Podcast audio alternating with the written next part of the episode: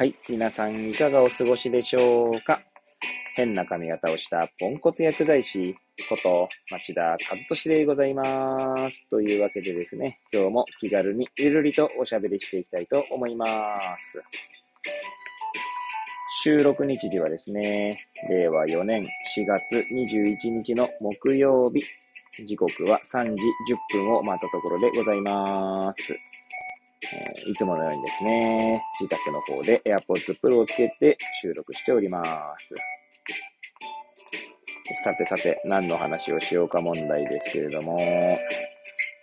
そうですね、えー、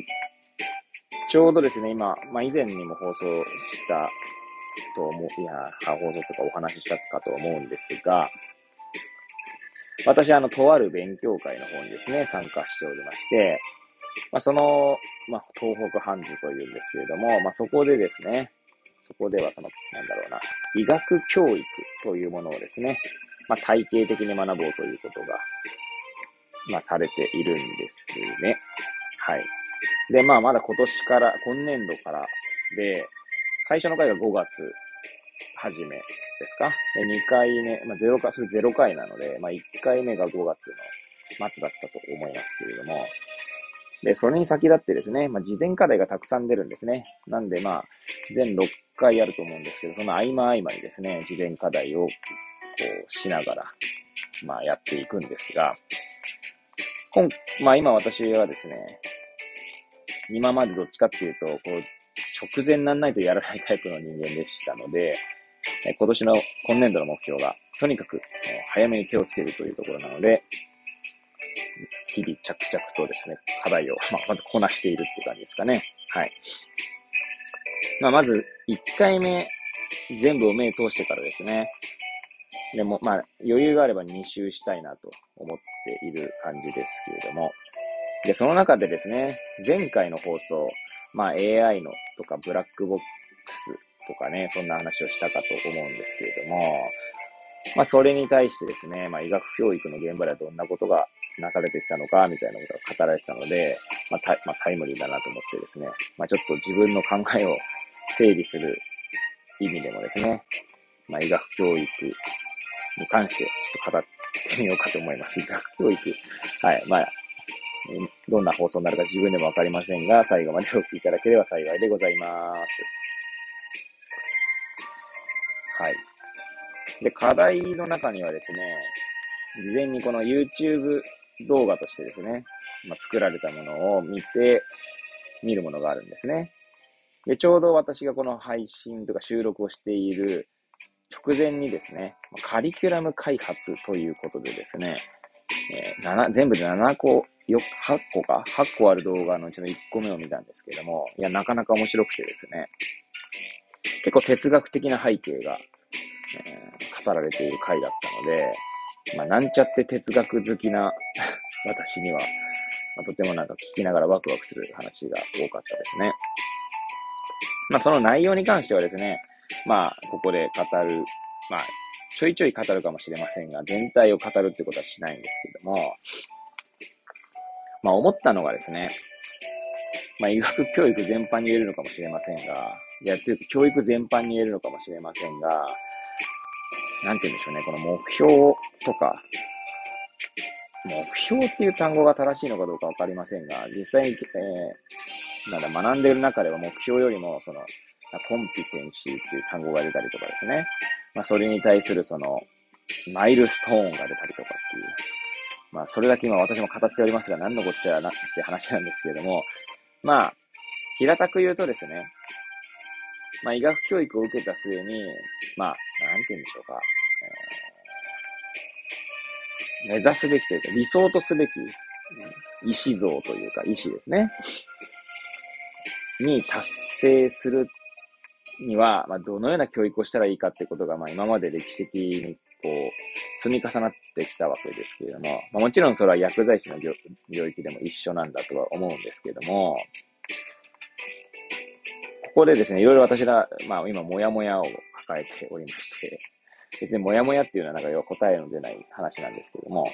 まず一つにですね、えー、なんて言うんだろうな。何、何にもやもやしているかというと、なんか学習とかっていうものがですね、あの、なぜ、な、なんていうのかな、こう、その目標、その細かいレベル設定だったりとか、細かいその評価項目があってですね、まあ、それに乗っ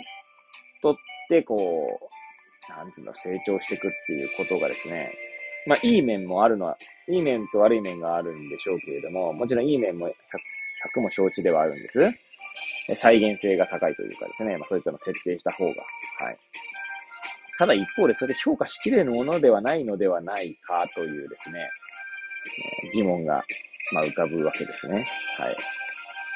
まあ、昨日の前回のですね、放送で言えば、まあ、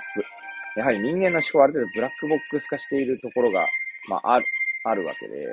まあ、それをですね、全部そう、すべてを評価しきれるものではないのではないかというのが、私の個人的な考えとしてあったんですね。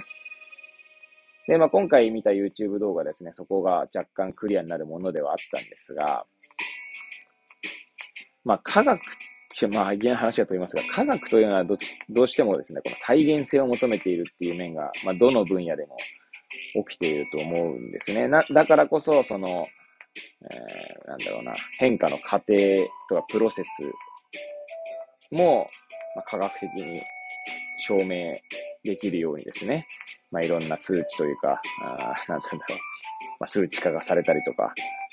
説明がされるっていうところがあるんだと思うんですが、まあ、そこに若干私は違和感を感じながらも、なるほどなと思いながら見ているんですけれども、その中でですね、なんだ、何を言うとしてるのか分からなくなってしまいましたね。あ、そうだ、思い出した。やっぱり医学というのはやっぱりこう、医学、医学というかなんだろうな、その理想とすべき思想にっていうのは、まあ、個々人であるかと思うんですけど、医学部としてのその医学教育を考えたときにはですね、まあ、やはりある程度再現性を求める必要もあるのかなと思ったんですね。まあ、それはやはり医学というものが、まあ、特に医師の力っていうところが大きいんだと思うんですけど、まあ、人一人の人生をですね、まあ、容易に変えうる、まあ、ある種、まあの、能力や力を持っている。まあ、力というのは権力と言ってもいいのかもしれませんけれども、まあ、権力ってちょっと語弊があるのかな。まあまあまあ、はい。それはさておきですけれどもね。言葉はさておき。まあ、例えばですね、手術するとかっていうのだって、その人の人生を変えうる、まあ、事象ですよね。言葉からですよね。まあ、手術するってなったらですね、当然入院が必要になって、で、まあ、その時、仕事どうすんだとか、家庭どうすんだとかって話が出てくるわけですよね。で、それがまあ短期的なものならまだしも、長期的にわたって、長期にわたって入院が必要だとかっていう。で、それは医学的にはまあ、正しいことだったりとか、まあなんだろうな。まあ、最初とさておきですけど、まあそうやって人の生き方